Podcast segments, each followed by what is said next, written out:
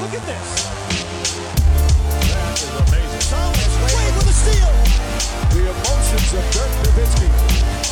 What he's always dreamed of. Hoping to have another chance after the bitter loss in 2006. Watch this play.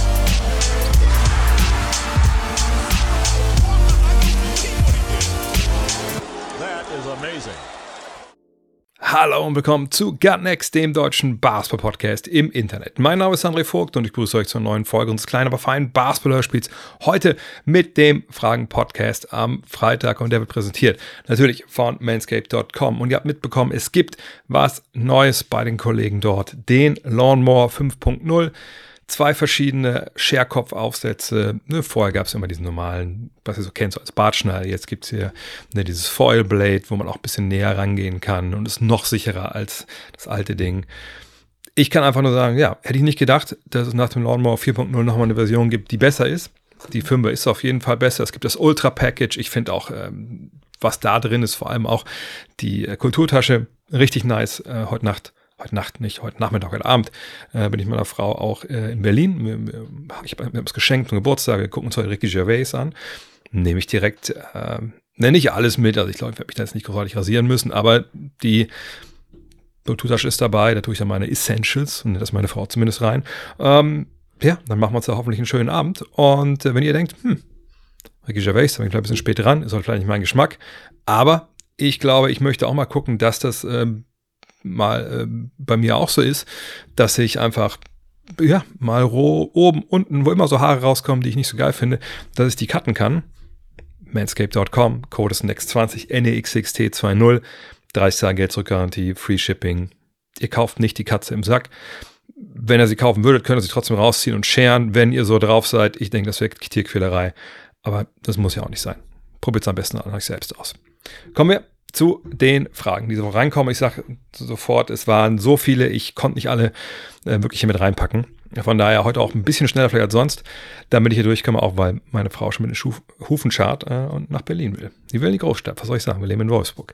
Deswegen die erste von You Can Call Me BJ äh, von Blue Sky. Auch da bin ich unterwegs mittlerweile.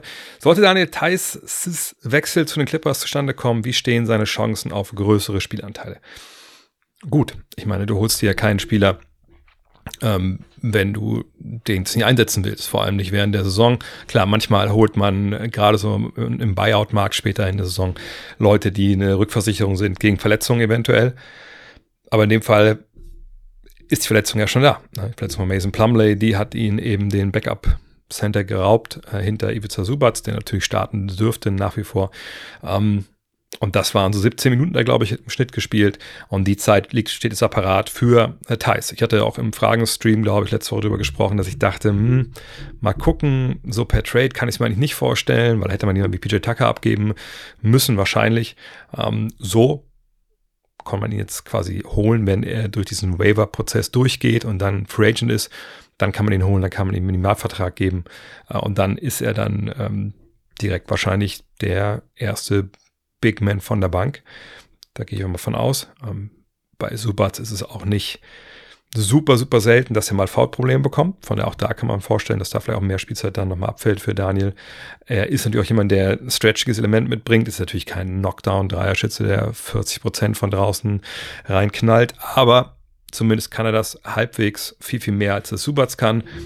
Von daher gehe ich davon aus, 17, 20 Minuten, das können wir bei ihm mal so reinschreiben jetzt an Spielzeit. Und ganz ehrlich, bei den Clippers, wenn man sieht, wie sie jetzt auch mit ihren vier Stars da umgehen, wie die Lineups sich jetzt so entwickeln oder eben auch nicht. Ich glaube, so richtig klein jetzt mit Tucker auf der 5 kann es wahrscheinlich gar nicht gehen mit Westbrook und Harden. Von daher, und auch jetzt teilst du dich nicht viel länger als PJ Tucker, aber ich glaube, wird er klar auf seine Spielanteile kommen. Und deshalb hat man sicherlich auch diesen Deal so eingestielt. Ne, also wenn er jetzt ganz, wenn er jetzt denken würde, oder sein Agent denken würde, der spielt da nicht, dann hätte man sicherlich nicht diese Räder in Bewegung gesetzt. Von daher, nö, ich sehe die Chancen gut, dass er da viel spielt. Dome Marina fragt, denkst du, die Lakers haben eine realistische Chance, Zach Levine und Alex Caruso zu bekommen? Wenn, wenn, werden sie bestimmt beide wollen. Könnte es passieren, dass Levine sich wie Anthony Davis damals so querstellt, um einen Handel zu erzwingen? Direkt nach dem Trade-Gerücht mit LA ist er ja mit Mütze aufgetreten, also von den Lakers. Ähm, äh, das lässt schon darauf schließen, dass er zu den Lakers möchte, plus ein Interview über LeBron und AD. Da hat der Zach Levine gesagt, dass er mal mit einem dominanten Big Man wie AD und auch gerne mit LeBron spielen würde. Ja, ähm, ich kann mir auch Mützen aufsetzen von, von ESPN. Heißt nicht, dass ich da einen Job kriege. Ähm, nee, also wir müssen es mal auseinanderklamüsern. Erstmal, damals Anthony Davis wurde Free Agent. Der konnte damals seinen Weg erzwingen, den Trader zwingen. Das kann Levine nicht. Levine hat noch was, drei Jahre Vertrag, vier Jahre Vertrag. Der ist jetzt Spielball, wie das so ist, wenn man ganz viel Geld verdient und längerfristig sich bindet, ähm, seiner Franchise. Die können jetzt hintraden, wo sie wollen. Und Zach Levine kann da ehrlich gesagt nicht mitreden. Natürlich kann er sowas machen wie Dame Lillard und sagen, ja, ich möchte mal nur dahin, woanders fühle ich mich sicherlich nicht so wohl, dann habe ich Bauchweh und dann komme ich nicht zum, zum Spiel. Kann er machen. Hat natürlich dann das Problem, dass dann die Liga einschreitet etc. Von daher denke ich nicht, dass wir da äh, das sehen werden äh, von, von seiner Seite. Von daher, das ist jetzt weg. Ne? Also heißt, diese beiden Teams müssen sich einigen. Hm, das alte Team Chicago, in dem Fall jetzt das eventuelle neue mit den Lakers äh, um eben einen Deal zusammenzubekommen, wo ungefähr gleich viel Gehälter rein und rausgehen. Ihr kennt das in der NBA. Und wenn wir darüber sprechen, dass es hier um Levine und um Alex Caruso geht, dann reden wir von 49,5 Millionen. Machen wir so rund, sagen wir 50 Millionen an Gehältern muss ungefähr und rausgehen. Ein Deal, der klappen würde, rein unter ähm, den Gesichtspunkten, dass es eben finanziell funktioniert, sind Rui Hachimura, D'Angelo Russell und Austin Reeves. Jetzt sind natürlich Lakers-Fans, auch wenn das bei Austin Reeves bisher nicht so richtig gut läuft, vielleicht in einen oder anderen kleinen, ja, äh, eine andere kleine Reaktion gehabt haben. Vielleicht ist ihnen das Essen vom Mittagessen wieder hochgekommen oder äh, ein kleines Stechen im Herz. Aber anders geht es nicht. Also, ne, wenn ihr jetzt denkt, dass, nee, auf gar keinen Fall, Reeves geben wir nicht ab, wir geben lieber Vincent ab äh, oder Vanderbilt oder so. Ich glaube, von der Vorstellung muss man sich verabschieden. Ich habe nicht den Eindruck, dass Chicago da einen reinen Salary Dump irgendwie vollführen will. Ähm, weil, warum? Ne, das ist ein junger Spieler, der Qualitäten hat, der noch ein paar Jahre gebunden ist. Warum sollte man da jetzt hingehen und sagen, also Hauptsache der ist weg, äh, schickt uns einfach zwei Spieler der Verträge auslaufen, damit wir die nicht mehr auf den Büchern haben und dann ist egal. Nein, so geht das natürlich nicht. Da muss was rüberkommen an Qualität und nichts gegen D'Angelo Russell und Rui Chimura, aber das ist keine Qualität. Zumal wir auch noch von Alex Caruso hier reden, einen der besten Point-of-Attack-Verteidiger und so Plug-and-Play-Verteidiger, die man so holen kann. Von daher, also das ist dann eher so ein Fiebertraum, wenn man denkt, dass so ein Deal hier so durchgehen könnte, ohne Austin Reeves. Wäre es ein guter Deal, wenn man mit Austin Reeves da reingeht? Wahrscheinlich sind Caruso und Levine, so wie es bei Reeves derzeit läuft, Stand heute besser. Allerdings ist ja auch Reeves lange gebunden ehrlich gesagt hätte ich wahrscheinlich lieber Austin Reeves vier Jahre als jetzt vier Jahre Zach Levine und dann habe ich noch zwei Jahre äh, Alex Caruso, aber ich denke, dass bei Reeves noch eine Menge drinsteckt. Ähm, Russell und Hachimura, da würde ich jetzt nicht drum trauern. Ähm, allerdings reden wir an der Stelle auch über einen Deal, der so nicht heute und nicht morgen passieren kann, sondern wenn es um diese drei Kollegen geht, dann erst am 15. Januar. Warum? Nun, ähm, es geht natürlich zum einen, gibt es ja diese Regel, wenn du im Sommer einen neuen Vertrag unterschrieben hast, dass du dann bis zum 15. Dezember erstmal gebunden bist an deinen bisherigen Arbeitgeber und erst dann darfst du getradet werden. Laut fansport.com, das ist also die Trade Machine auch beheimatet, wenn ihr darauf guckt, dann sieht man aber bei Rui Chimura, dass da steht, er wurde ja ähm, geresigned mit seinen Bird Rights, hat eine 20-prozentige ähm, Gehaltserhöhung bekommen und deswegen darf er erst am 15. Januar äh, getradet werden, wenn ich es richtig verstehe. Von daher ne, müssen wir noch ein bisschen warten. Kann gut sein, dass man so lange warten kann, ohne Probleme, aber ähm, am Ende des Tages glaube ich nicht, dass das ähm, das so lange dauert, wenn die Bulls wirklich äh, Levine abgeben wollen. Und selbst dann glaube ich nicht, dass das der beste Deal ist. Jetzt kann man natürlich auch rufen, aber was mit Draftpicks? Packt man eben noch ein, zwei Draftpicks dazu. Ja, natürlich, die Lakers können hingehen und den Deal, wenn das jetzt nicht reichen sollte, ein bisschen süßer machen.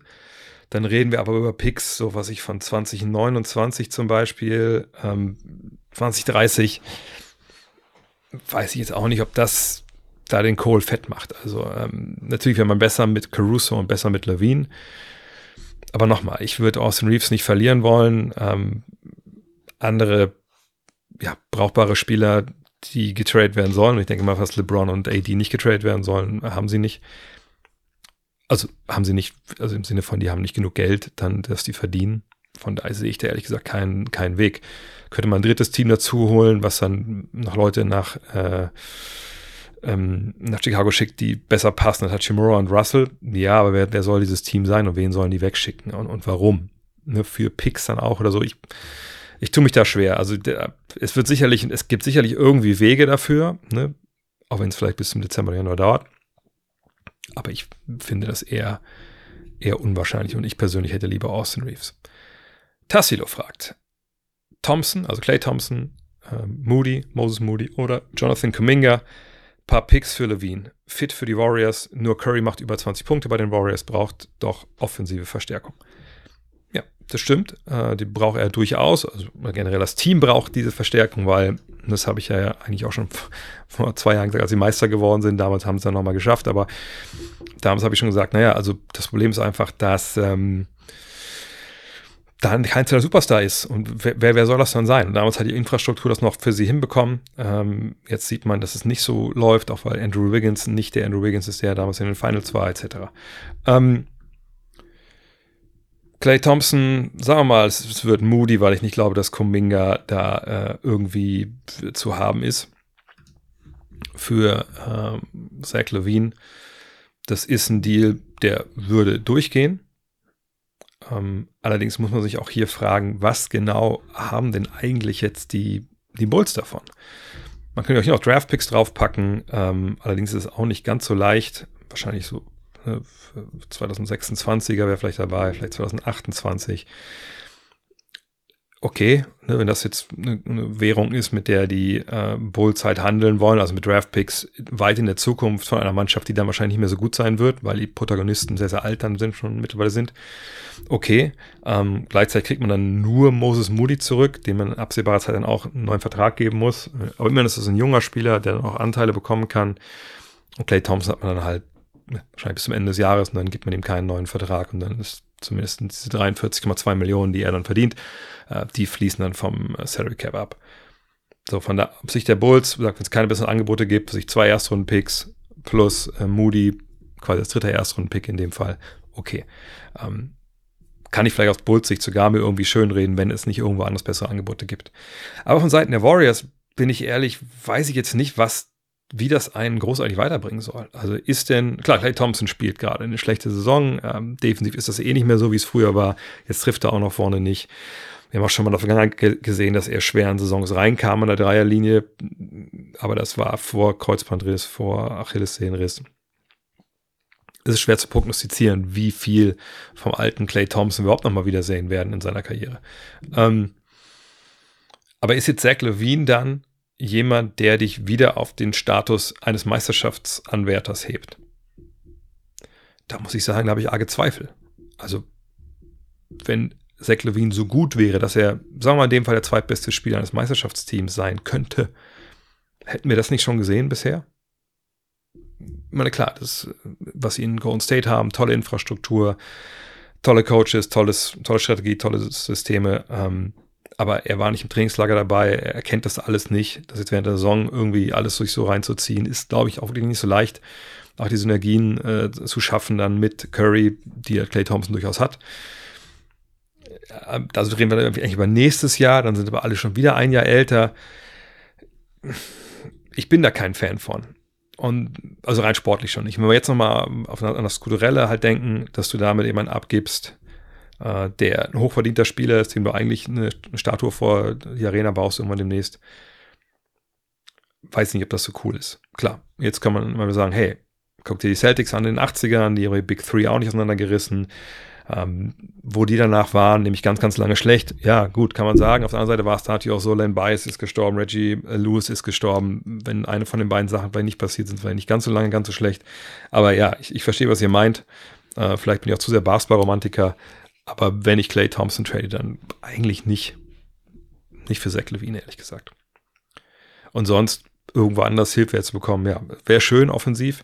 Auf der anderen Seite sind sie nicht Meister geworden in den Jahren, weil die, die Offensive alles in Grund und Boden genagelt hat, sondern auch vor allem wegen der Defensive. Es war immer ein defensives Team mit einer schönen Offensive, keine Frage. und auch einer tollen Offensive. Aber die Defense ist ja das, über das sie gekommen sind. Und die Defense war ja auch das, was vergangenes Jahr eben überhaupt nicht funktioniert hat. Und das war das Problem letztes vergangenes Jahr. Und das war ein Riesenproblem. Und deswegen haben sie auch so viele Spiele vergangenes Jahr abgegeben. Ich habe auch nochmal aufgerufen, dieses Jahr sehen wir offensiv und defensiv sind die nur Mittelmaß. Also ich, ich kann jetzt hier auch nicht erkennen, dass wenn man offensiv ein bisschen nachbessert, dass man dann auf einmal ein Titelkandidat wäre. Und wenn man das nicht ist, warum macht man dann so einen Deal für, für so eine Clublegende im Endeffekt? Ein Herbrummer fragt, sollte Draymond Green nach dem Punch gegen Jordan Poole und dem Vorfall jetzt nicht endlich mal eine wirklich schmerzhafte Strafe bekommen. Ich denke da an 30 bis 50 Spiele Minimum, eventuell sogar die ganze Saison. Nein, in aller Kürze nein, sollte er nicht, weil das eine Strafe wäre, die total exzessiv wäre und wo man sich, was in Sachen Strafmaß annimmt, äh, angeht, als Liga einfach auch komplett die Hände bindet für Sachen, wo wirklich mal was passiert. Also, ne, wo wirklich dann mal äh, es Verletzungen gibt durch äh, eine Gewalttätigkeit, durch eine Tätigkeit dann muss man ja da einige auch direkt in, ganz tief da reingreifen.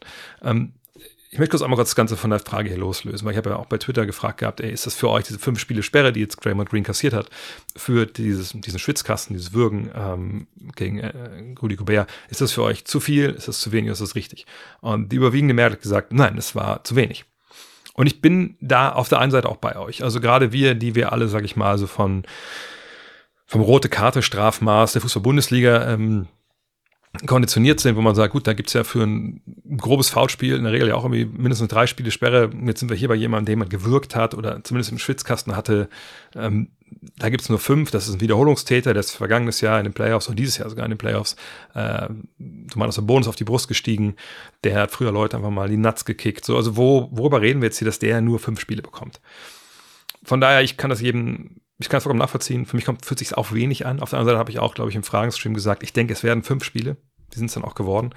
Ähm, wenn man sich anguckt, wie die NBA solche Dinge sanktioniert, dann muss man sagen, gut, das gibt es auch her. Das ist jetzt kein Fall im Sinne von, äh, das sind natürlich, sind natürlich die Warriors, ne, die darf man nicht kaputt machen jetzt, darf man nicht verkrüppeln, die Mannschaft, wenn ihr bester Verteidiger fehlt.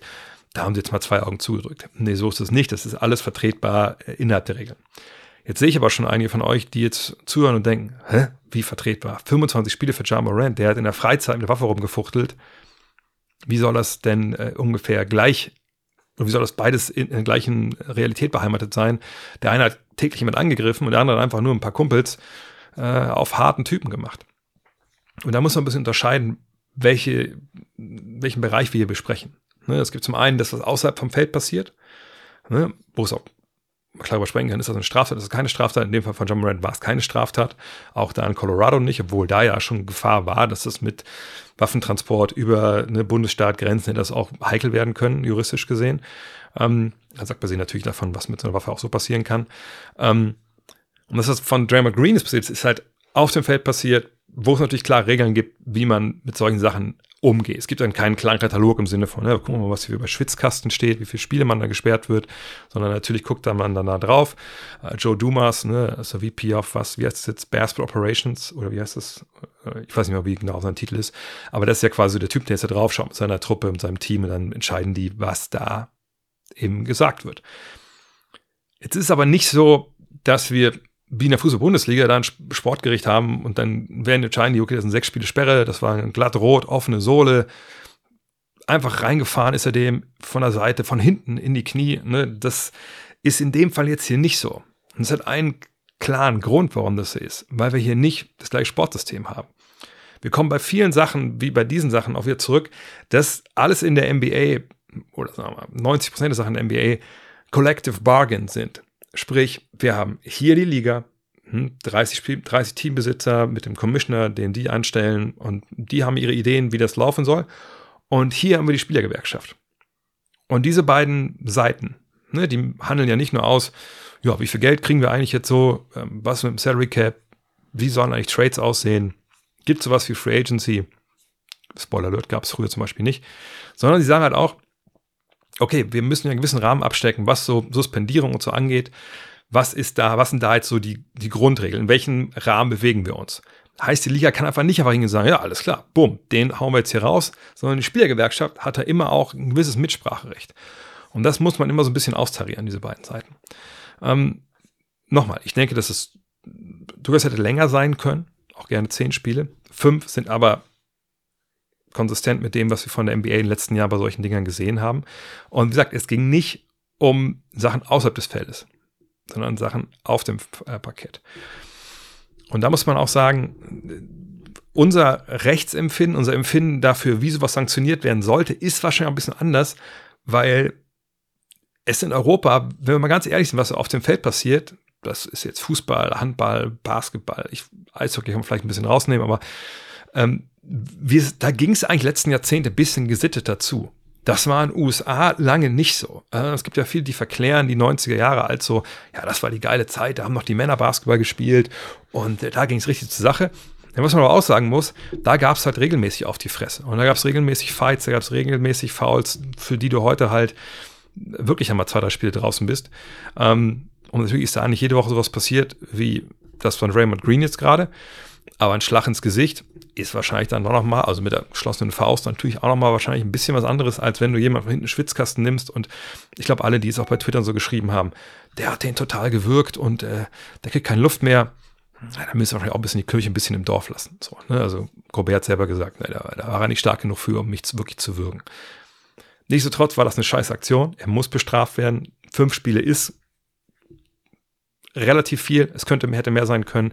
Aber zurück zur Frage. 30, 50 Spiele, da müssen wir sagen, das ist blinder Aktionismus. Zumal man immer fragen muss, bringt denn, also ist das überhaupt abschreckend? Jetzt. Also zum einen für ihn als Spieler und für Nachahmer. Vielleicht, das kann gut sein. Nur nochmal, wenn man so tief in den Strafenkatalog reinpackt und LeBron James in der nächsten Woche, was weiß ich, äh, gerät irgendwie in, eine, in einen Disput, wo irgendwie er jemanden schubst, was ja immer passieren kann, was ja auch gar nicht großartig, oder bleiben wir bei Jokic damals, Jokic mit dem Morris-Bruder, äh, schubst ihn, aber sagen wir mal, da kommt jetzt ein bisschen mehr, der fällt irgendwie hin, keine Ahnung, äh, fällt unglücklich aufs Auge und das Auge ist hin. Was machen wir dann mit Nikola Jokic? Da kann man sagen, gut, ist kein Wiederholungstäter, in dem Fall wäre es ja, aber das ist die erste, erste Instanz. Ja, ähm, gut, das Auge ist jetzt raus, Karriere von dem ist vorbei, mehr oder weniger, ähm, äh, ja gut, dann müssen wir den ja quasi zwei Jahre sperren oder so. Versteht, versteht, was ich meine? Also da kommen wir an den Punkt, wo, wenn man jetzt bei so einer Sache, wo eigentlich nichts passiert ist, wo natürlich der Akt an sich schwierig ist und eigentlich nicht sein darf und keiner will das sehen, da muss man halt immer gucken, dass man das an die Waage hält. Und für mich, so lese ich das mit den fünf Spielen, weil es natürlich schon eine relativ lange Strafe ist, äh, also im Vergleich zu dem, was die NBA sonst bei On-Court-Sachen macht, das ist jetzt schon ein klarer Fingerzeig. Alter, beim nächsten Mal sind es zehn. Ne? Also, ne, letztes Mal war es eine Playoff-Sperre, jetzt ist es halt das. Uh, und man muss hoffen, dass das irgendwie bei Draymond Green ankommt. Aber ob das ankommt überhaupt durch Sperren, egal wie lang die sind, das ist eine ganz andere Frage. Und da möchte ich auch sagen, da möchte ich nicht unbedingt die Liga in die Pflicht nehmen, dass die jetzt einfach mit, mit Sanktionen die Spieler im Griff haben müssen. Da bin ich bei Charles Barkley, der mal gesagt hat, sicherlich in einem anderen Zusammenhang, Coaches don't control players, players control players ne, das ist die Aufgabe, zum Beispiel auch von Steve Kerr, der auch jetzt gesagt hat, nachdem er erst so ein bisschen relativiert hat, na, nee, das war unakzeptabel, das geht nicht. Uh, wir müssen mit, auch mit, mit Draymond reden. Aber auch Steph Curry muss mit ihm reden. Clay Thompson muss mit ihm reden. Andrew Wiggins muss mit ihm reden. Kevon Looney. Alle müssen sagen, Alter, vergangenes Jahr hast du schon die Saison kaputt gemacht. Durch den Punch gegen Pool. Gut, er hat uns tierisch genervt, wahrscheinlich sogar alle. Aber das geht einfach nicht. Und jetzt machst du die Nummer. Sorry, Alter, wir spielen in der Western Conference. Wenn wir überhaupt in die Playoffs wollen, dann brauchen wir jeden Sieg. So. Hm? Um, darum geht's. Was die Liga da macht, klar, die können ihn ausschließen, wenn sie wollen, aber mir geht es eher darum, was das Team jetzt mit, mit Draymond Green macht. Und Dan Bauer fragt, kann, sollte ein Anti-Aggressionstraining Teil der Suspendierung von Draymond Green sein? Natürlich kann man irgendwie äh, auch jetzt, wie auch da gibt es ja gesagt, den, den, äh, den Verein, den Club, der sagen kann, pass mal auf, mein Freund, wäre ganz schön, wenn du irgendwie hier auch jetzt gerade auch vielleicht aus PR-Gründen einfach mal vielleicht dich in Behandlung geben könntest, weil das scheint ja ein Problem zu sein, du schadest uns. Äh, Fänden wir geil, wenn du das machst. Ja, kann man alles machen, kann man alles verschreiben, kann man alles ihm auftragen, ob das was bringt. Auch hier ganz, ganz schwierig. Das, von daher denke ich, sollte, denke ich ehrlich gesagt nicht. Ähm, aber man sollte, damit das doch, nutzt das Wort doch selbst, als Verein es ihm einfach mal antragen und sagen, hey, was machen wir da? Und eine Partei, die ich noch gar nicht erwähnt habe, ist natürlich auch seine Agentur. Ist ja bei Klatsch, wenn ich mich nicht ganz täusche. Also sollte vielleicht ne, da auch mal geschaut werden, naja, hey, wir wollen ja gucken, dass du noch die letzten Jahre gut bezahlt wirst, dass du noch ein paar Werbedeals bekommst und vielleicht einfach auch Leute nicht auf offener Straße wirkst. Von daher, wie wäre es, wenn wir mal auch da mal mit dir arbeiten oder so? So würde ich das gehen. Aber dass jetzt irgendwie die Liga das immer irgendwie regeln muss, ähm, ich, ich, denke, dass da es auch viel auf das Individuum ankommt und den direkten Supportapparat. Man sollte nicht immer nach Obrigkeiten schreien äh, in solchen Fällen, die das dann für, für diesen Apparat, der eigentlich da ist und der es eigentlich natürlicherweise machen sollte, dass die das für den regeln. Bobama fragt, wäre es taktisch klug für die Bucks, Plays mit Janis und Lillard erst zum Ende der regulären Saison zu laufen, damit sich die Gegner in den Playoffs nicht darauf einstellen können, Klammer auf Voraussehbarkeit gegen Einübung. Nein, das wäre überhaupt nicht äh, sinnvoll, in gar keinster Weise. Ne, ähm, diese beiden Spieler, die brauchen natürlich auch die Wiederholung. Sie kennen sich nicht, sie müssen sich erstmal kennenlernen. Ähm, man hat natürlich bei den Warriors mal so den Fall gehabt, dass äh, man in, den, in der regulären Saison relativ selten das Pick and Roll von Draymond Green und Steph Curry gesehen hat und dann in den Playoffs, wenn es dann defensiv auch angesagt war, hat man es öfter gesehen. Alles richtig, äh, da kann man das sicherlich auch machen. Aber am Ende des Tages äh, ist es jetzt zum Beispiel für die Bucks äh, total zu vernachlässigen. Äh, zumal man ja davon ausgehen muss, naja, wenn wir das so spielen, wie wir das spielen sollen und wollen, dann ist es so, dass, ähm, hey, dann sind wir so gut, dann, dann läuft das so überragend, dass wir auch gar nicht großartig gucken müssen, äh, dass irgendwer das vielleicht vorher nicht gesehen hat, weil wir einfach das so gut machen, dass du halt immer gucken musst, wo du im Endeffekt da jemanden freilässt. Ähm, und dann, ja, treffen wir unsere Dreier, aber sie treffen sie halt nicht. Ähm, aber jetzt zu denken, oh, wir haben da irgendeinen Play, da wissen die gar nicht, was sie machen sollen. Das Land war erst am Ende. Es gibt einzelne Plays, die man durchaus äh, zurückhält, vielleicht mal ähm, oder auch für bestimmte Situationen äh, mal aufgemalt hat und im Training übt. Äh, aber es sind dann meistens so End-of-Game-Geschichten oder sowas in der Richtung. Ähm, das, das, dass man jetzt generell sagt, okay, ihr beide spielt nicht zusammen, das wäre ja auch eigentlich totaler Blödsinn. Wie soll man das denn machen? Ich meine, das ist der, der, das sind die beiden Ballhändler, das ist das, ähm, dieses Pick and Roll zwischen den beiden ist eine große Grundlage von dem Erfolg. Das da rauszuhalten während der regulären Saison, das macht überhaupt gar keinen 0,0 Sinn, wenn man ehrlich ist.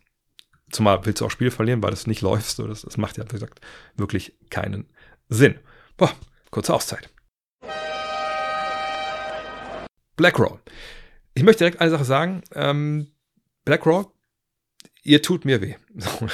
äh, ich meine das wirklich in, in, im wortwörtlichen Sinne. Ne, ich ich habe ähm, jetzt einige Produkte von, von, von denen schon hier zu Hause.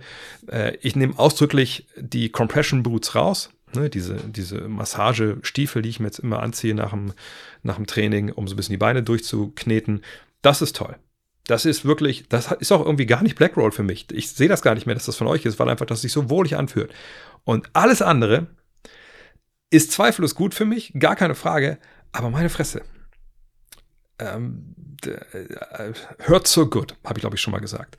Und die neueste Geschichte, die ich äh, von, von Blackroll probiert habe, ist der Releaser. Das ist im Endeffekt ja, ein Stab, der ist an einer Seite so abgerundet zu, zu, so einer Kante und an der breiten Seite ist es relativ breit und rund. Und man kann da verschiedene ja, Vibrationsrhythmen rein äh, einstellen. Und äh, was die Sache halt macht, ist, das ist einfach super geeignet für so statische oder dynamische Massagen. Und das ist alles wirklich auch ähm, in Wissenschaft begründet. Das finde ich halt so toll. Ne? Äh, weil, ich kann kurz sagen, es gab da einen Schmerztherapeuten, äh, Christopher Gordon, der hat glaube ich 2015, schon ein paar Jahre her, ähm, damit gearbeitet. Er wollte eben so ein perfektes Gerät so für eine Faszienmassage ähm, ja, erfinden, hat dann Studien gemacht und wirklich Goldstandard und hat klar belegen können, hey, wenn man so seine Faszien ne, massiert, hat man einfach gerade in der Regeneration einen tollen, tollen Therapieerfolg. Und ich muss sagen, ja, Mann, ich mache das, habe das schon ein bisschen länger, das Teil. Ähm, gerade wenn ich mal so ein bisschen schwerer rangehe, jetzt so mit, mit Beine, ähm, was ich so, Squats mache ich ja jetzt immer relativ viel oder so, so, so Deadlifts. Auch wenn das, wie gesagt, ein bisschen wehtut, aber ich, ich merke einfach, denn ich bin wieder schneller frisch und es geht wieder schneller dann ab und ich kann wieder schneller ins, ins Studio laufen. Von daher, ähm, wenn ihr auch äh, härter trainiert, ob ihr jetzt Basketballer seid oder, oder generell einfach euch fit haltet, so wie ich, checkt's doch mal aus. Und ich sage direkt, es gab diese Probleme. blackroll.com slash de nur da gilt der Code Dank mit 50. Und da ist auch kein Ausrufezeichen dahinter oder so oder, oder in Anführungszeichen einfach Dank mit 50, 5-0 ausgeschrieben. Da kriegt ihr 15% äh, auf eure Bestellung.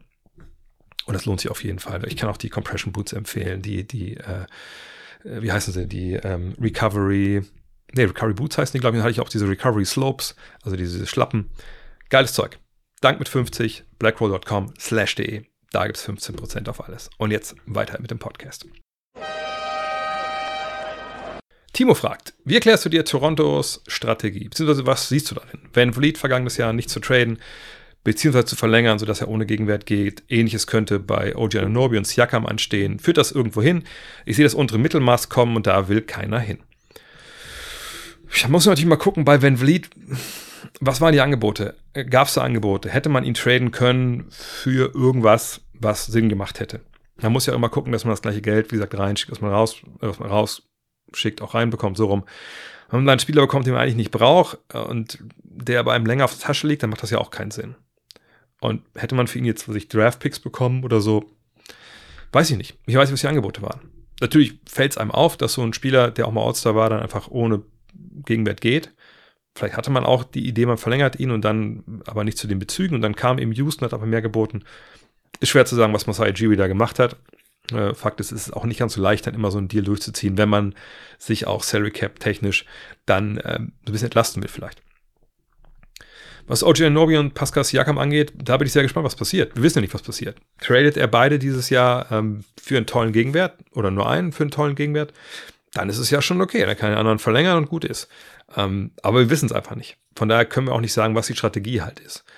Ähm, sie waren jetzt lange im Mittelmaß. Man muss sagen, sie haben eigentlich nur das Mittelmaß verlassen, als Kawhi Leonard da war in dem Jahr und Marc Gasol. Dann sind sie dann Meister geworden.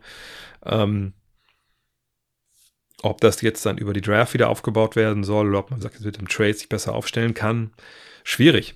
Ähm, aber wie gesagt, jetzt bewerten, was Marcel Giri da macht, können wir nicht. Wir können nur sehen, was er bisher gemacht hat in seiner NBA-Karriere. Das war eigentlich immer sehr gut äh, und hatte dann klar auch mal was Mittelmaß zu tun, auch weil das Stellen einfach nicht anders geht. Aber ähm, es ist aber wahnsinnig schwer, natürlich auch, wenn man nicht über die Draft aufbaut, heutzutage dem Mittelmaß zu entkommen. Und wenn wir ganz ehrlich sind, also junge Spieler, nichts gegen Grady Dick, aber ähm, ist jeder kein Superstar. Ne? Also kein junger Superstar. Pascal Siakam ist natürlich jemand, der ein All-NBA-Teamer ist, aber ähm, könnte sicherlich nicht der beste Spieler eines Meisterschaftsteams sein. Von daher, wenn du den schon mal nicht hast, naja, dann kann sich entscheiden. Wir machen es trotzdem erstmal das Beste draus und gucken, dass wir gut sind. Und vielleicht gibt es ja mal eine Gelegenheit wie damals bei äh, Kawhi Leonard oder man holt das Beste raus, hofft, dass die Fans Bock haben und dass, dass die Halle voll ist. Michal Matsjukiewicz fragt, wie ordnest du den Start der Memphis Grizzlies ein? Ist sehr schwierige Start, vor allem auf die Ausfälle von Durant, Adams, beziehungsweise sogar auch den Abgang von Brooks zurückzuführen? Oder siehst du ein strukturelles Problem bei den Grizzlies, vor allem offensiv, äh, Offensive zu generieren? Und wie siehst du aktuell Triple J? Ich glaube, immer wenn du drei Spieler aus deiner ersten fünf verlierst, da glaube ich, dürfen wir uns nicht wundern, wenn es danach nicht läuft. Von daher, das ist das, der Hauptgrund. Dass Triple J jetzt nicht hingehen kann und die Laden alleine da sauber hält mit Desmond Bain, äh, ist auch klar. Äh, von daher, ich denke, Triple J spielt jetzt nicht die beste Saison seines Lebens. Ich hatte ihn vergangenes Jahr auch nicht als, als ähm, Defensive Player of the Year, weil für mich hat er einfach zu wenig gespielt. Aber ähm, dieses Jahr, die Zahlen sind ja eigentlich soweit okay. 20 Punkte, sechs Rebounds ist halt nach wie vor ein bisschen wenig, aber es ist halt auch nicht sein, seine Kernkompetenz leider.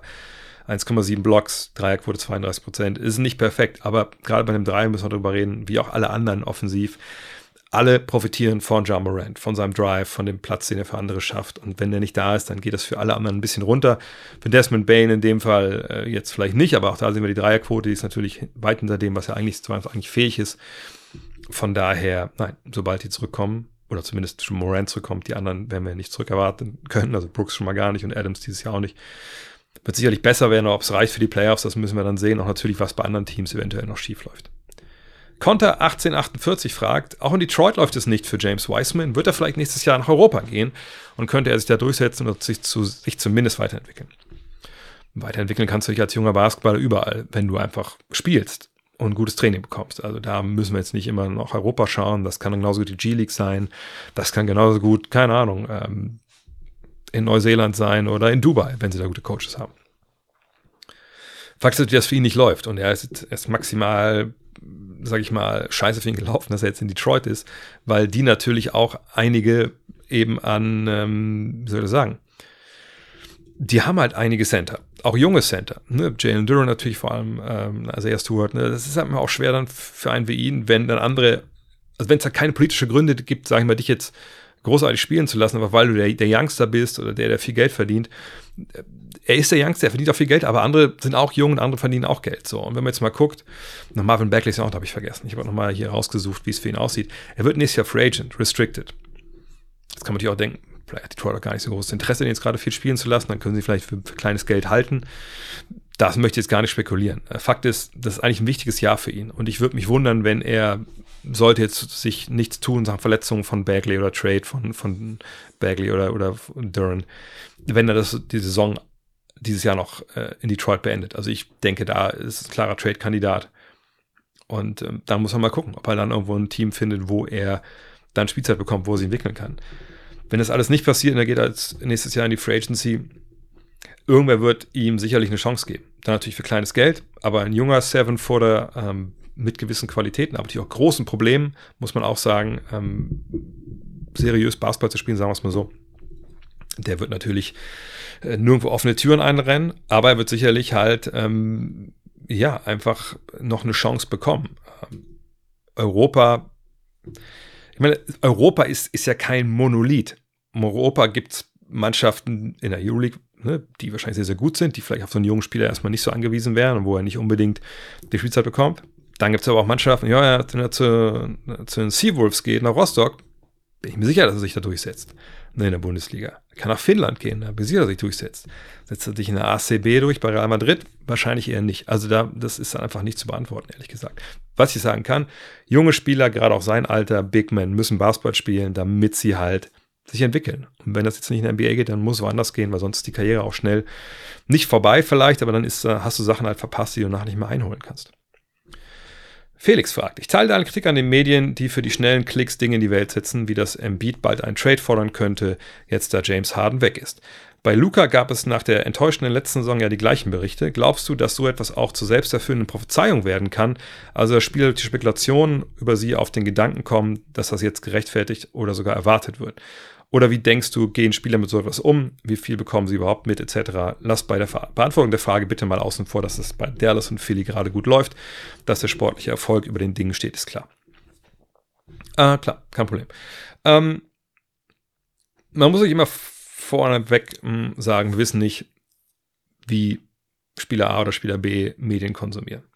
Es mag Spieler geben, die jeden Tag sich den äh, Sports Talk Radio äh, Sender in der Stadt anhören, wo sie spielen, mh, nur im Netz unterwegs sind, bei Reddit gucken, was ähm, da über sie steht, einen Google Alert haben, was über sie steht, jeden Tag das durchziehen und da kann man sagen, wenn das so ist, herzliches Beileid, weil das bringt ja gar nichts. Ne? Also ich, ich meine, das merke ich ja sogar. Ne? Also ich gucke mir ja, gestern habe ich meine Fehler gemacht, bei Spotify mal wieder reinzugucken, was da so einfach steht, so an Kommentaren für die Folge und dann steht dann so drei, vier Mal, oh, was für ein arroganter Penner. Und dann denkt man so, okay, hm, alles klar, was habe ich schon wieder falsch gemacht? Und das, ich weiß nicht, wie es anderen Leuten geht, aber ich denke immer direkt so, fuck, was habe ich denn gesagt? Wo war ich denn arrogant? Was war, das, was war das eine harte Meinung? Egal. Nö, das macht man sich Gedanken. Und so, aber ich bin nur äh, Basketballjournalist. Ähm, wenn du Sportler bist und das mental einfach wahnsinnig wichtig ist, würde ich also jedem Sportler raten, fuck Social Media. Ne? Also post deine Sachen, ne, wenn du Bock hast. Aber lest dir das nicht durch, was Leute dir halt schreiben. So, das ist in der Regel dann, äh, macht einen eher, glaube ich, eher fertig. Weil, ob wenn zehn geile Sachen stehen, da stehen zwei Scheißsachen und das nimmst du mit dir mit.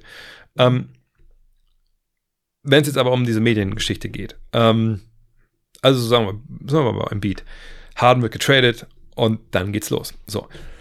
Da braucht man natürlich gewisse Medienkompetenz. Ich glaube, wenn ein Spieler denkt, oh, alle wollen mich traden, werde ich jetzt getradet, dann kann es natürlich was mit ihm machen. Wenn er aber weiß, was das für Artikel waren, die da standen, oder was für Tweets das waren, und er genau hinguckt, dann merkt er, das hat nichts mit der Realität zu tun. Denn er weiß selber, was er will.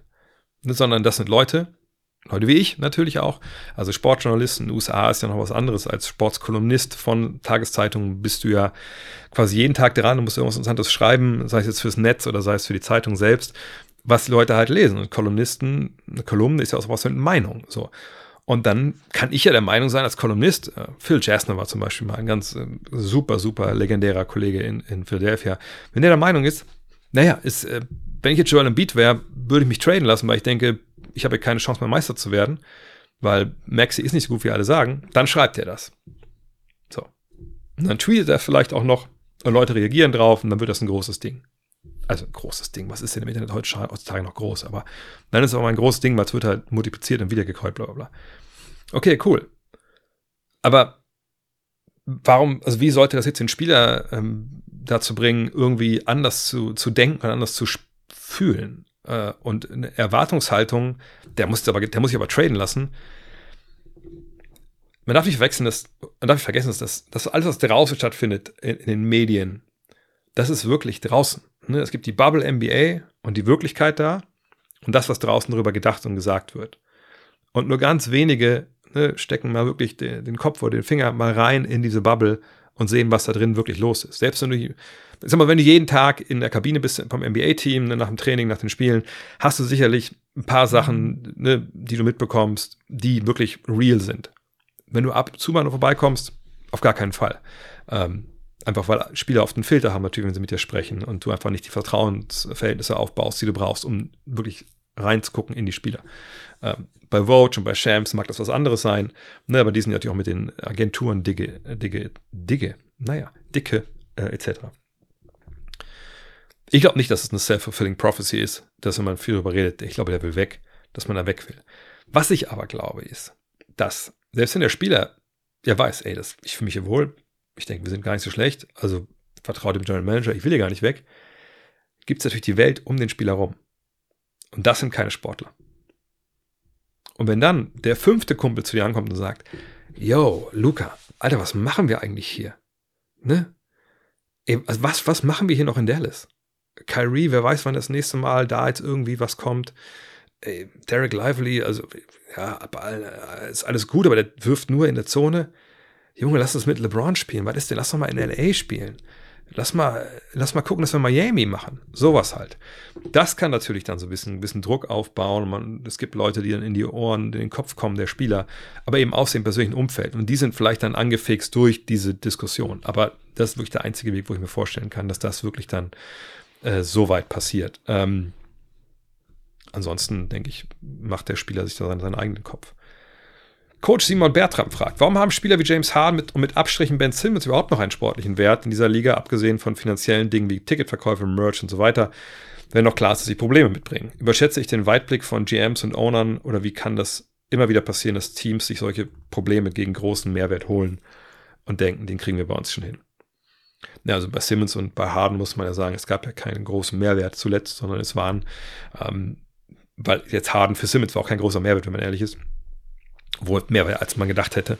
Ähm, Im Endeffekt ist es immer so, und das, wenn du Coach bist, Simon, wirst du es auch wissen. Wenn man einen Spieler hat, der talentiert ist und ab und zu aber einfach nicht funktioniert, als Trainer ist man immer schnell dabei zu sagen, ey, ich krieg den hin. Alter, pass auf, bring den zu mir, ey, spiel bei uns. Ich habe die richtige Ansprache, ich weiß, was ich mit dir mache, ich weiß, wie ich einsetze, das wird bei mir klappen. Ähm, und oftmals klappt es dann halt nicht. Manchmal klappt es, oft klappt es aber halt auch nicht. Ähm, GMs, das sind ja immer, meine GMs sind natürlich die, die dann die Telefonate führen und so, aber wenn ein Besitzer sagt, ich will Harden, bleiben wir jetzt mal bei den Clippers, ja, was sollst du dann machen als Lawrence Frank? Wenn der Besitzer sagt, wir brauchen den jetzt, ich will die Halle voll bekommen, ähm, ne, ich meine, Ticketverkäufe und Merch, glaube ich, können wir bei den beiden Jungs ein bisschen auch außen vor lassen. Ich glaube nicht, dass super viel dafür, dabei rumkommt. Ähm, ne, wenn, wenn der Besitzer sagt, wir machen das, dann machst du das halt als GM. Dann sagst du zwar, ich will es aber nicht. Ähm, von daher, wenn wir jetzt das für die Wand fährt, würde ich gerne nicht gefeuert werden deswegen, was trotzdem passieren kann. Ähm, aber am Ende des Tages ist es halt einfach immer ein Gamble. Ne? Ich meine, bei Simmons ist es so, die haben den geholt, weil sie gesagt haben, wir müssen irgendwie hier Harden loswerden. Simmons äh, ist jetzt nicht top, aber wer weiß, wenn er irgendwie zurückkommt auf Niveau, dann können wir ihn, können einen Vertrag bei uns ausspielen ähm, und dann sehen wir weiter oder wir trainen ihn weiter, je nachdem. Ne, man hat quasi das, das Problem, was man jetzt akut hatte, dass Harden unbedingt weg wollte, so ein bisschen in Zukunft verlagert. Mit der Hoffnung, dass es besser wird und einfach, dass Simmons da in, in Philly einfach fehl am Platze war. Clippers holen jetzt Harden, weil sie denken, naja, wie gesagt, neue Arena, ist einer, auch einer aus LA. Wahrscheinlich haben auch Kawhi und Paul George gesagt, ja, man hol den geil. Der Besitzer sieht, sieht die Stars. Ne, so erkläre ich mir das. Aber in der Regel ist es so, es ist immer eine Kosten-Nutzen-Analyse. Wie gut ist der Typ? Wie gut kann es im Idealfall werden? Und wie schlecht kann es auch werden? Und bei, muss man auch sagen, bei Harden jetzt Harden dann aus auf einen Vertrag, also selbst wenn die Saison jetzt nicht wirklich geil läuft, kann man immer noch kicken. Und wahrscheinlich war auch so ein bisschen die Denke, naja, selbst wenn es richtig scheiße läuft, also wären wir Meister, wenn wir, wenn wir das so behalten, das Team, wie wir sind? Nee, wahrscheinlich auch nicht. Von daher probieren wir es einfach mal. Serpine fragt, wie denkst du, sollten die Bulls den Rebuild angehen? Alles weggeben oder um einen gestandenen Spieler mit vielleicht noch Upside? Äh, wahrscheinlich weiter aufbauen, aber ich weiß ob da was fehlt von der Frage.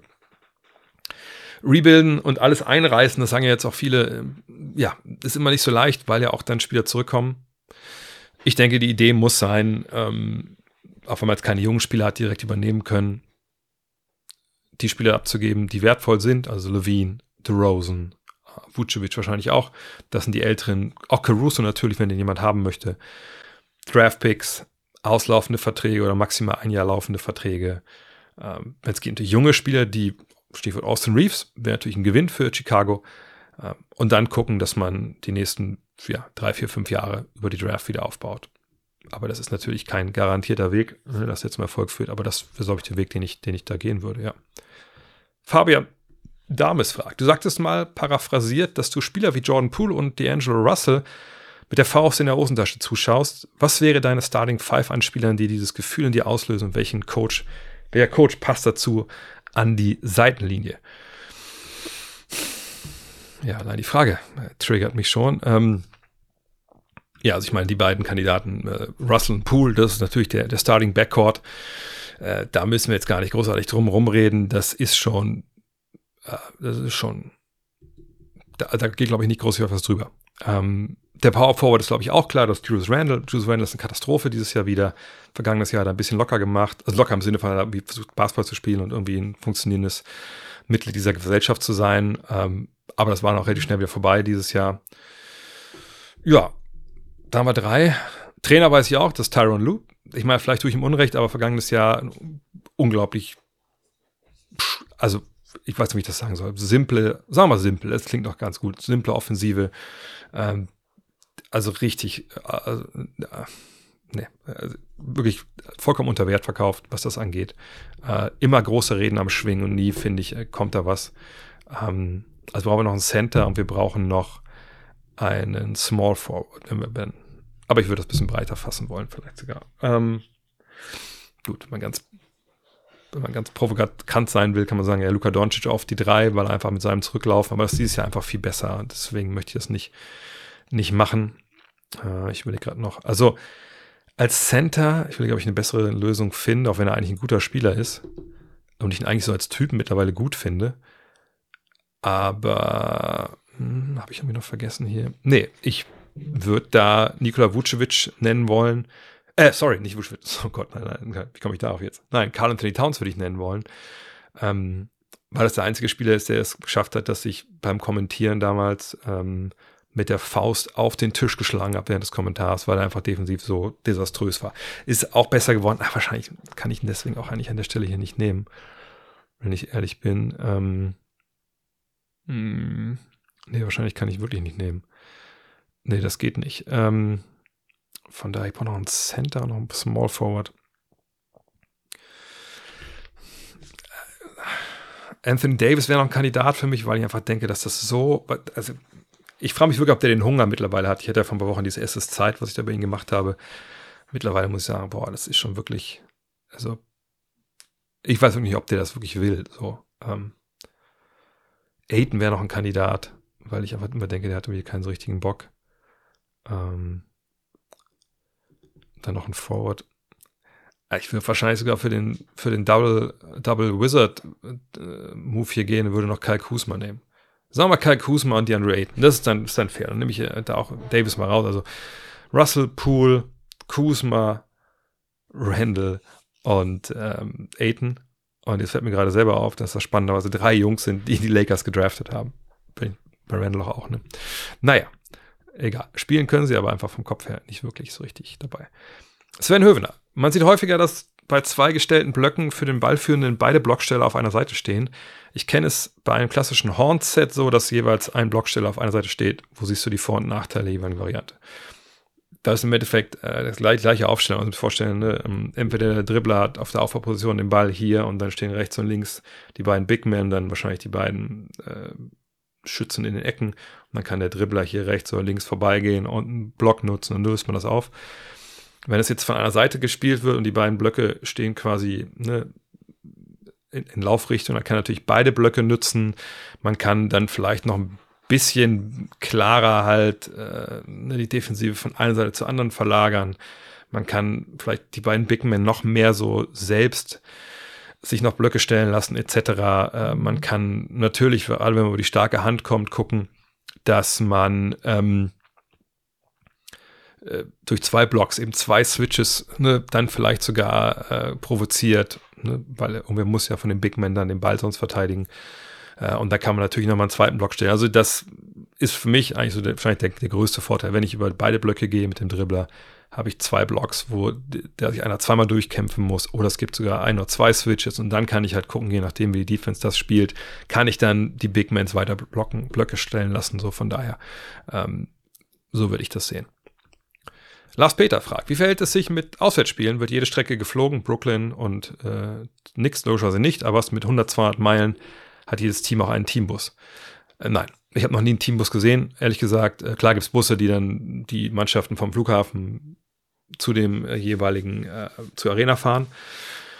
Aber ich, ich glaube, vor ein paar Jahren gab es mal den Fall, dass die Mavs mal nach Oklahoma City gefahren sind mit dem Bus, zwei, drei Stunden, weil ähm, da irgendwas war mit, mit Unwetter oder so. Ähm, aber ansonsten würde ich eigentlich sagen, fliegen die immer. Was sie nicht so geil ist. Ähm, aber dadurch, dass sie auch wenn es Auswärtsspiele sind, man auch vielleicht da aus, was ich keine Ahnung. Wenn jetzt wirklich Dallas nach Oklahoma City muss und dann müssen die aber auch direkt weiter nach San Francisco, dann fahren die nicht, nicht mit dem Bus nach Oklahoma City, fahren mit dem Bus zurück und dann fliegen sie, sondern ne, fliegen sie dahin und fliegen weiter. Nicht super nachhaltig, aber so ist es leider. Noch eine Frage von Bobama. Wie stehst du zu den Dubai-Teams in der ABA oder der ABA League und vielleicht bald in der Euroleague?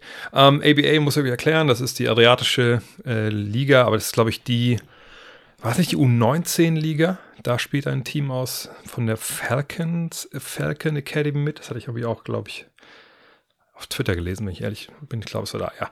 Ähm, und es gibt da Gerüchte, dass Svetislav Pesic wird auch als Coach genannt, ähm, dass ein Team von Golf auch dann in der Euroleague spielt. Und heute kam auch die Meldung, dass ähm, die Champions League im Fußball darüber nachdenkt, eben den Club, wie heißt der, jetzt habe ich den Namen schon vergessen, Al-Ali oder so, wo Cristiano Ronaldo spielt, nächstes Jahr in die Euroleague, äh, in die, in die Champions League Fußball aufzunehmen.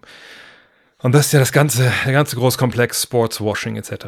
Ähm, aber zu Euroleague und ABA oder ABA-Liga, ich glaube U19, es sei denn, ich habe es anderes noch nicht mitbekommen, aber ähm, das sind die beiden Sachen, die ich jetzt weiß, dass es geben soll oder gibt. Äh, da habe ich unterschiedliche ähm, Gedanken zu, ehrlich gesagt. Also zu dieser äh, U19-Geschichte muss ich sagen, ähm, das finde ich fällt für mich noch ein bisschen unter, dem, unter den Deckmantel, nennen wir es mal so, ähm, der ja, weltweiten Basketball-Entwicklungshilfe. Ne? Also wenn man das so gelesen hat, was da stand, glaube Basket News hat das, glaube ich, äh, getweetet, dass äh, diese äh, Falcons Academy irgendwie sich dann so auf die Fahnen schreibt, ja, hier Basketball ist unsere DNA und wir wollen Spieler entwickeln und so. Ist alles richtig, ist alles gut, ja, aber nicht mal wie ein Head Coach, oder zumindest war das wohl nicht zu finden, laut Basket News, wer das ist oder wer der General Manager ist, haben halt viele Spieler aus dem Ausland.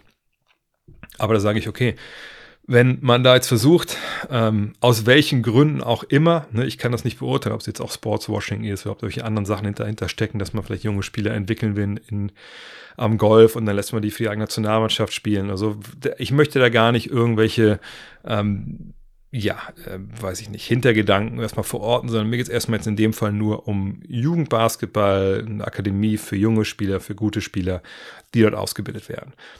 Dann sage ich, naja, wenn man da jetzt ähm, eine, eine, eine, eine, Liga sucht, wo dieses Team, was man hat, auch wettbewerbsmäßig unterwegs sein kann und man findet da was, finde ich das immer noch nicht hundertprozentig richtig und gut und dann vielleicht sollte man auch dann die ganze Akademie dann vielleicht auch ne, an, in, auf den Balkan verlegen. Ähm, aber dann sage ich, okay, das kann ich immer noch verstehen, wenn es da einen Wissenstransfer gibt an den Golf und, und da oder auch andere Regionen. Es gab ja, glaube ich, im Fußball auch mal so eine Geschichte mit einer chinesischen Mannschaft, wenn ich mich richtig erinnere.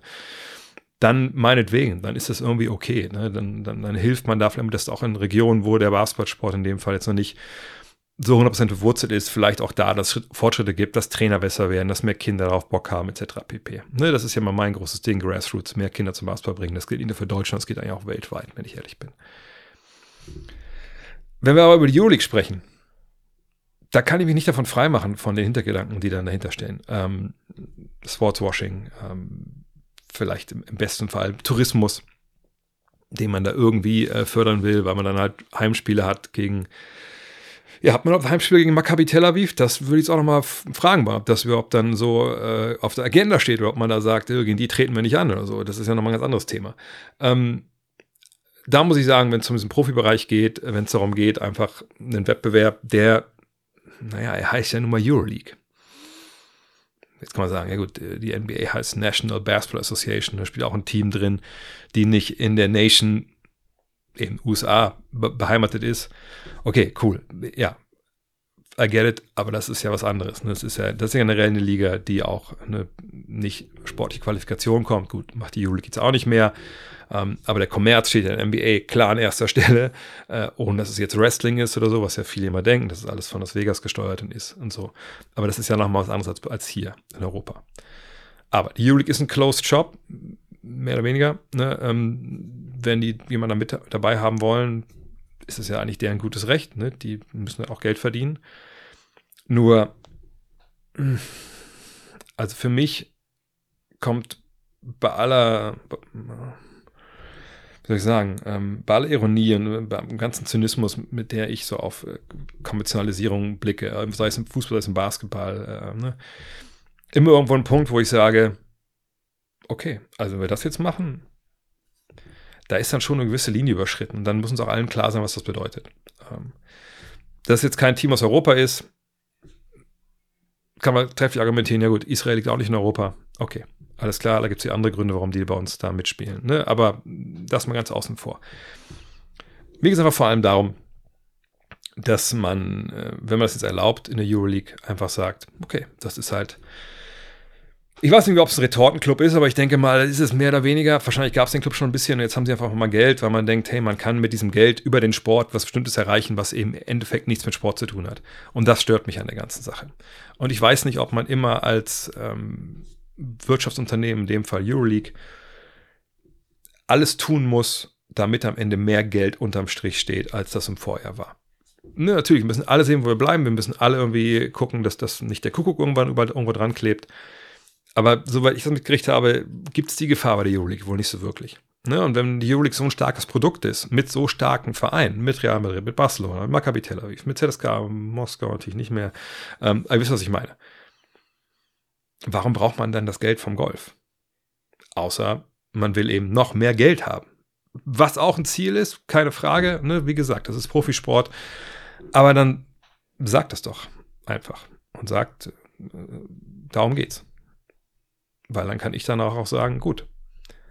Aber wenn jetzt jemand kommt mit ganz viel Geld und das für euch so wahnsinnig wichtig ist, inwiefern, was kauft das Geld denn?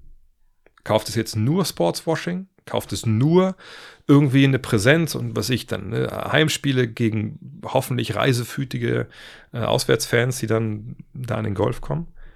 Oder kauft es auch Einfluss bei euch in der Liga? Also ne, ähm, ist es der nächste Schritt, wurde früher, das heißt früher, wurden in der Gegenwart dann große Turniere dorthin verkauft, wo nicht unbedingt die besten Voraussetzungen sind, sondern wo halt das meiste Geld dann in den Taschen der Funktionären äh, landet.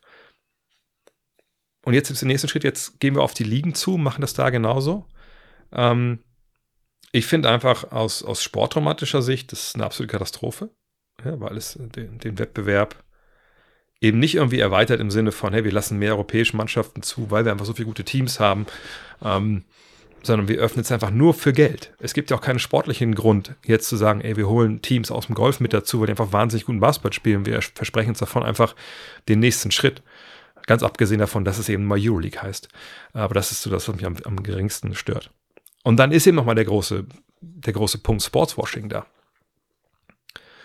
Und wenn man da mit halbwegs offenen Augen rangeht, dann denke ich, darf man eigentlich das nicht zulassen. Aber wie immer ähm, bei solchen Geschichten, da sage ich immer das Gleiche. Wenn uns das als Fans so sehr stört, haben wir alle eine richtig, richtig, richtig gefährliche Waffe, mit der wir dagegen angehen können. Und jetzt werden viele sagen, ja, Twitter. Ja, eventuell kann das was bringen, natürlich. Aber vor allem ist es euer Portemonnaie oder unser Portemonnaie. Wenn wir das nicht mehr aufmachen für die Karten, wenn wir das nicht mehr aufmachen für Übertragungsrechte, Ne, und ich weiß, man schädigt sich ja auch selbst damit, wenn man ein Spiel nicht sieht, so ist mir vollkommen klar. Aber man kann sich ne, gemeinsame Aktionen über, überlegen, auch über, äh, über ähm, Landes- und, und, und Team, Vereingrenzen hinaus. Ähm, und dann ist halt die Frage, gibt es da genug Gegenwind oder nicht? Und wenn es nicht genug Gegenwind gibt, dann bin ich mir sicher, dass wir in den nächsten zehn Jahren wahrscheinlich mehrere Teams vom Golf mitspielen haben in der Euroleague was ich eine super, super schwierige Entwicklung fände, äh, eben aus den genannten Gründen. Ähm, weil wenn es da auf einmal jetzt eine überbordende Basketballkultur gibt, die einfach aus dem Boden schießt und die haben sich zehn geile Teams, hey, wäre es doch cool zu sagen, gut, dann spielt ihr da eure, ich weiß nicht, wie man das noch nennt, Golfliga aus und dann kann man ja sehen, macht man ein Wochenende im Jahr, wo dann halt die besten Euroleague-Teams, die, die vier Final Four Teams der Euroleague gegen die vier Final Four Teams der Golfliga spielen. Dann guckt man halt, wer ähm, da die besten Truppen hat. Sowas halt von mir aus. Ähm, aber jetzt zu sagen, nein, nein, da kommt das Geld und wer weiß nicht, dass sie eine eigene Liga machen und sie Spieler dann wegnehmen mit ihren ganzen Petrodollars. Das finde ich feige, wenn ich ehrlich bin. Ähm, raffgierig irgendwo auch und ein Schlag ins Gesicht von allen Fans, die eigentlich mit der Euroleague ja letzten Jahr wahrscheinlich hochzufrieden waren. Gregor fragt, wie gut schlecht sind bislang die NBA-Einschaltquoten bei Pro7, Pro7 Max und ist davon ab, davon ab der erhoffte Basketball-Hype an anderer Stelle messbar? Ich bemerke bislang keine signifikante Zunahme an Basketball in der Presse. Ähm, ich denke mal Medien, aber äh, wenn es nur Presse ist, dann sind natürlich nur die Zeitungen mit gemeint. Das ist dann, glaube ich, relativ wenig relevant, was die Zeitung angeht, weil die Auflagen da seit Jahren natürlich im Sinkflug sind. Ähm, und äh, wenn man jetzt davon ausgeht, was man da jetzt erwartet hat an signifikanter Steigerung, da muss ich sagen, das war ein ziemlicher Trugstoß, wenn man darüber, darauf gehofft hat, dass jetzt jeden Tag was für Basketball in der Zeitung steht, weil die NBA, wenn es dann in die, sag ich mal, entscheidende Phase kommt, hoffentlich jetzt schon mal äh, Anfang Dezember beim Pokal-Endspiel, wenn da Deutsche mit dabei sind oder so, würde sicherlich auch hier stattfinden in den Zeitungen. Man wird sicherlich auch vielleicht mal, wenn sich Kollegen von den Zeitungen äh, ne, mal nach USA begeben, Features lesen über sich die Wagner-Brüder, ähm, Hartenstein oder auch vielleicht ähm, Theis. Allerdings muss man immer sagen, dass natürlich Regionalzeitungen sowieso regional verwurzelt sind, da natürlich einen Aufhänger brauchen für das, was sie da auf den Regionalsportseiten äh, zeigen. Und wenn es jetzt national agierende Zeitungen sind, muss man natürlich immer gucken, dass es muss ja irgendeinen Aufhänger geben. Und du bist ja in großer Konkurrenz zu anderen Sportarten, die vielleicht äh, zu dem Zeitpunkt eine richtige Entscheidung haben, wo es in der NBA eigentlich nur so dahin läuft, sage ich mal, äh, bis dann zu den Playoffs. Ähm, und BBL und so, da müssen wir jetzt auch nicht drüber reden. Das äh, ist nach wie vor kein riesiges Thema äh, in, den, in der Presse weil die BBL einfach auch kein Riesenthema ist. Die BBL schreibt ja einfach nur ganz, ganz kleine Geschichten und dann, wenn es um Tageszeitungen geht, ich rede es davon, da, weil davon halt gesprochen wurde in dem Fall, dann gibt es da halt relativ wenig zu erzählen. Und auch dort, sportlich, wird es ja erst interessant. Pokal, ne, Top 4 oder dann vielleicht äh, Playoffs. Man kann aber durchaus einen Basketball-Hype messen. Äh, ich habe es ein Kollege von mir, ein Kumpel von mir, hat mir das äh, jetzt erklärt, der arbeitet bei einem Basketballverein, dass da das äh, Sponsoring-Volumen, also gerade was so kleinen Sponsoren angeht, arg gestiegen ist. Äh, ich habe ein, zwei andere äh, Leute mal gefragt in der BBL, wie das bei denen aussieht und da zeigt sich da ganz ähnlich ab. wenn ihr den Podcast mit, mit Danny Traube Busch gehört habt, dann wisst ihr, dass natürlich die Kids den Leuten, äh, den Verein momentan die Tür einrennen. Wenn ihr bei mir Instagram folgt, da habe ich ja genug Leute auch nochmal geretweetet und, und meine Story gepackt, die beschrieben haben, wie der Boom bei denen abgeht. Und das ist das Wichtige an dem Hype. Ob jetzt die Medien da, keine Ahnung, ob, ob T-Online auf der Startseite eine, eine Bilderreihe hat, der Nationalspieler, was in Bambi gewonnen haben, okay, schön, nice to have, aber whatever. Morgen ist dann wieder eine Bilderstrecke von, von Heidi Klum. So, und, und äh, ne, dann ist es schon wieder aus, der, aus den Augen, aus dem Sinn. Von daher, dass da jetzt ein großer Hype medial stattfinden würde, das habe ich nicht erwartet. Und, und äh, war auch klar, dass der nicht kommt, weil Dein hat die, die Bundesliga-Rechte, Magenta hat nach wie vor die äh, Nationalmannschaftsrechte und die Euroleague-Rechte. Also wo, wo sollte der Hype herkommen, wenn das Produkt hinter der Paywall ist? Ich weiß nicht, ob ihr Bild TV guckt. Da laufen natürlich auch mal Spiele for free, aber auch da habe ich jetzt nicht gehört, dass die Reichweite ähm, derart riesig war, dass sie einen neuen Server dazu kaufen mussten. Wahrscheinlich ganz im Gegenteil. Ähm, aber zurück zum Anfang der Frage, zu den Einschaltquoten ne, pro 7, äh, pro 7 Max. Zuletzt, vergangene Woche, waren sie halt schlecht. Das muss man, glaube ich, so sagen. 30.000 hatte ich, glaube ich, auch in, äh, am Dienstag hier äh, in der Rapid Reaction. Gregor, falls du die gehört hast, äh, nicht gehört, nochmal gerne reinhören. Ich habe ja vorgelesen, was da bei dwdl.de stand. Da könnt ihr auch jeden Montag selber gucken. Ähm, und das ist natürlich nicht gut. Ähm, aber, nochmal, ähm, Einschaltquoten im Fernsehen werden erhoben, indem 5000 Menschen zu Hause ne, so eine Box stehen haben, die, wenn immer sie umschalten, irgendwo einschalten, jede quasi Bewegung des Fernsehbildes hochsenden zur GfK, die dann erhebt, okay, ne, von den 5000 haben so und so viele das geguckt, so viele haben das geguckt, so oft waren die dabei, dann haben die umgeschaltet, bla bla bla. Und das rechnen die dann hoch für Deutschland. Das ist eben nicht so eine genaue Messung, wie man sie vielleicht hat, wenn man Streaming-Anbieter ist. Da kann man natürlich alles sehen, ne, wer das geguckt hat, wo man das geguckt hat, wann die angeschaltet haben, wann die abgeschaltet haben. Ne, das ist was anderes. Im Fernsehen ist es halt leider nicht so. Von daher, diese Zahlen waren schlecht. Wir wissen nicht, was die Zahlen bei RAN.de waren oder auf Join. Da kann natürlich dann Pro7 oder RAN kann da natürlich genau gucken, äh, wie viele Leute da geschaut haben. Ne? Aber die Zahlen im linearen Fernsehen, ne, da, äh, die waren schlecht. Aber da kann man ja auch jetzt keine Entwicklung ablesen. Ne? Also davor waren sie mal viel höher, dann mal wieder ein bisschen, ein bisschen runter. Ne? Also das ist einfach eine Geschichte beim Fernsehen. Das, man kann das nicht Woche für Woche in Korrelation stellen und sagen, naja, guck mal, es geht hier tierisch bergab oder jetzt geht es hier krank bergauf. Weil es eben Faktoren gibt, wo man auch als RAN NBA nichts dran machen kann.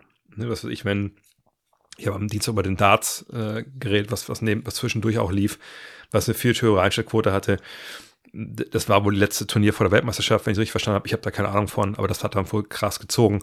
Ähm, wenn an dem Abend, ähm, keine Ahnung, ein toller Tatort läuft, wenn ein geiler Film läuft oder so. Ne? Man hat ja Konkurrenz. Es läuft ja nicht nur das, was du dann gerade zeigst. Ähm, dann gibt es natürlich auch Spiele wie an dem Fall am Wochenende Memphis gegen die Clippers, wo man sagen muss, naja, ist jetzt auch nicht der absolute Burner. Ne? Da spielt ja nicht Jordan gegen Magic da gucken vielleicht aber auch Leute nicht rein, die eventuell eh nicht wirklich so großartige Basketball-Fans sind, weil wenn von diesen 5000 Menschen, die da diese Box haben, ein großer Anteil kranke Basketball-Fans wären, hätten die ganzen Versuche, Basketball ins Fernsehen zu bringen, vorher, ob es jetzt BBL war oder ganz früher noch NBA, obwohl die sind wahrscheinlich schon alle verstorben, die damals eine Box hatten, aber BBL und so, das war immer eine Katastrophe von der, von der, äh, von der Quote her. Ne? Bis auf Spiele vielleicht, wo wirklich dann, ne, was ich, Finals oder irgendwelche wichtigen Playoff-Games oder so.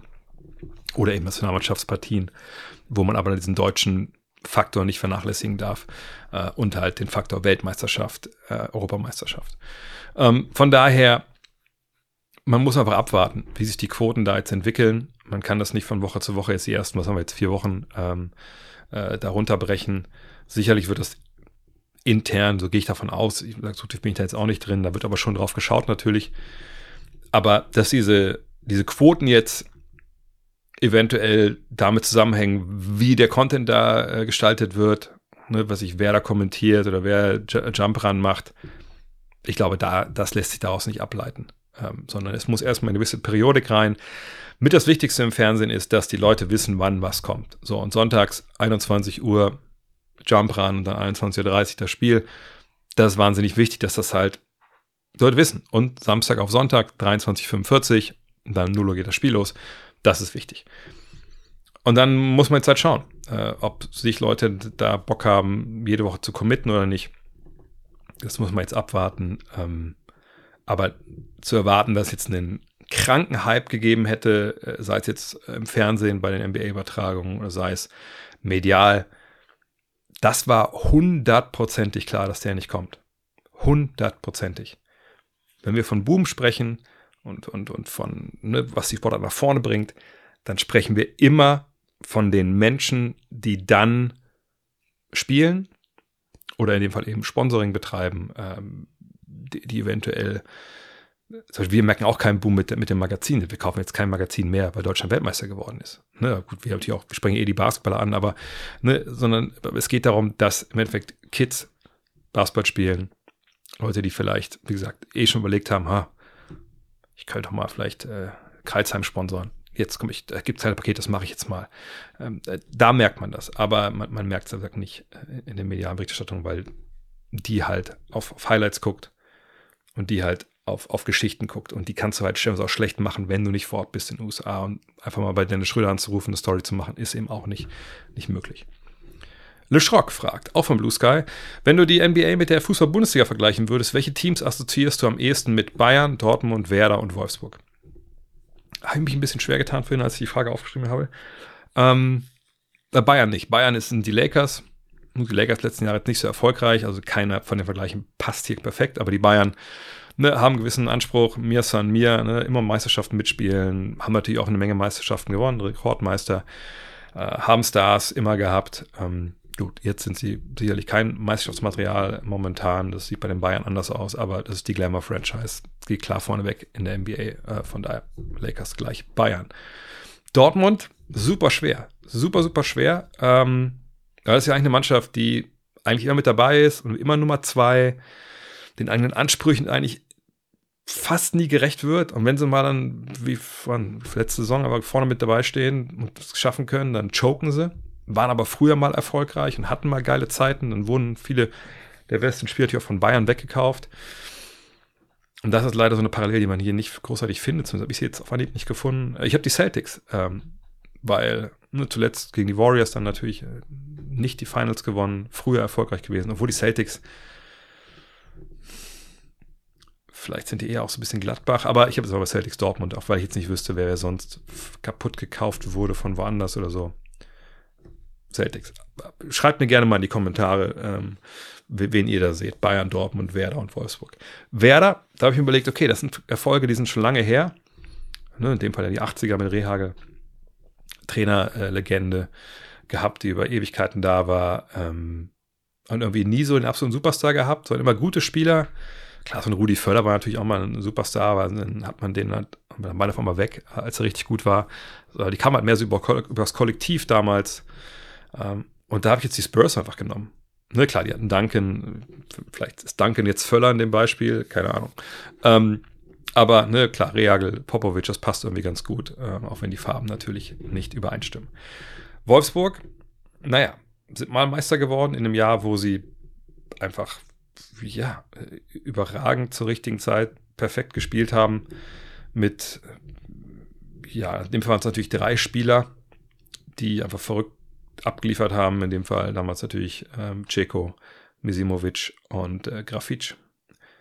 Äh, aber es gibt noch das andere Jahr, 2015, wo natürlich mit Kevin De Bruyne einfach die Figur, dem ja wahrscheinlich, der, wenn es das geben würde, äh, DFL MVP äh, in Wolfsburg gespielt hat, hat man dann auch äh, Pokal gewonnen. Und deshalb würde ich sagen, ähm, Wolfsburg sind die Cavs irgendwie. Ne? Eine Stadt, die jetzt nicht so wirklich geil ist, obwohl es so schöne Ecken hat. Man kann da gut leben. Äh, hat sich auch viel getan, genau wie in Cleveland über die Jahre.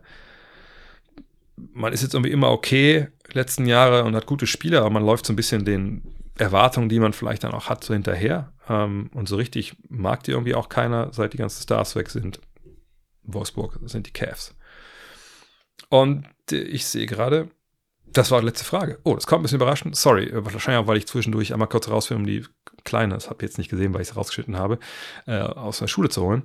Ja, das war's. Wie gesagt, heute ein bisschen kürzer, äh, leider Gottes, aber ich muss auch gleich jetzt, wie gesagt, los. Ähm, abschließender Hinweis, wenn ihr denkt, äh, was steht da eigentlich für ein, was will ich jetzt auf YouTube gucken, für ein geiles Buch? Das ist Love This Game, das ist mein Buch, was ich ja mal geschrieben habe. Das habe ich jetzt schon Ewigkeiten nicht mehr hier erwähnt. Das ist natürlich ein wahnsinnig tolles Geschenk für jemanden zu Weihnachten oder wenn ihr ähm, euch selber ein Geschenk machen wollt. Und wenn ich mir richtig informiert bin, kriege ich, wenn ihr das kauft, 8 Cent pro Buch. Von daher ich weiß nicht, wie viel man davon jetzt kaufen muss, dass ich mir einen Kaffee davon leisten kann. Aber ja, äh, könnt ihr selber ausrechnen. Äh, das kann ich euch empfehlen. Natürlich gibt es immer noch äh, unsere Saisonvorschau. Ich weiß, klingt mit jeder Woche dienstlandkettig blöder, äh, aber ist immer noch geil. Es gibt äh, Planet Basketball, das andere Buch, was ich geschrieben habe, Planet Basketball 2. Äh, kriegt ihr auch alles auf äh, Shop. Und noch eine Sache, die ich vergessen habe. Blackroll. Blackroll.com slash de Dank mit 50, 15 Prozent auf alles. In diesem Sinne, vielen Dank fürs Zuhören, die Woche fürs Zuschauen. Ähm, und dann sehen wir uns wahrscheinlich Sonntag wieder. Ich glaube, es gibt ein Watchalong am Sonntag. Habe ich ein gutes Gefühl, dass ich das durchkriege zu Hause. Äh, mit euch zusammen Jump Run gucken. Auf Twitch dann wahrscheinlich und, und YouTube. Äh, und dann mal gucken, ob da die Quoten dann besser sind. Gut, nicht wegen meinem Twitch-Stream, sondern generell ähm, die Nets spielen ja gegen die 76ers, Tyrese Maxi sich mal angucken, Bridges, Joel Embiid. Habe ich Bock drauf, kommt da vorbei. In diesem Sinne, schönes Wochenende. Ciao.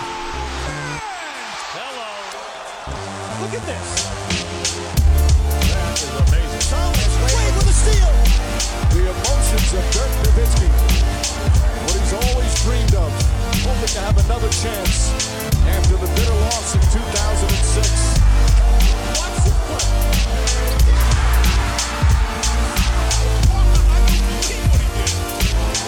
That is amazing.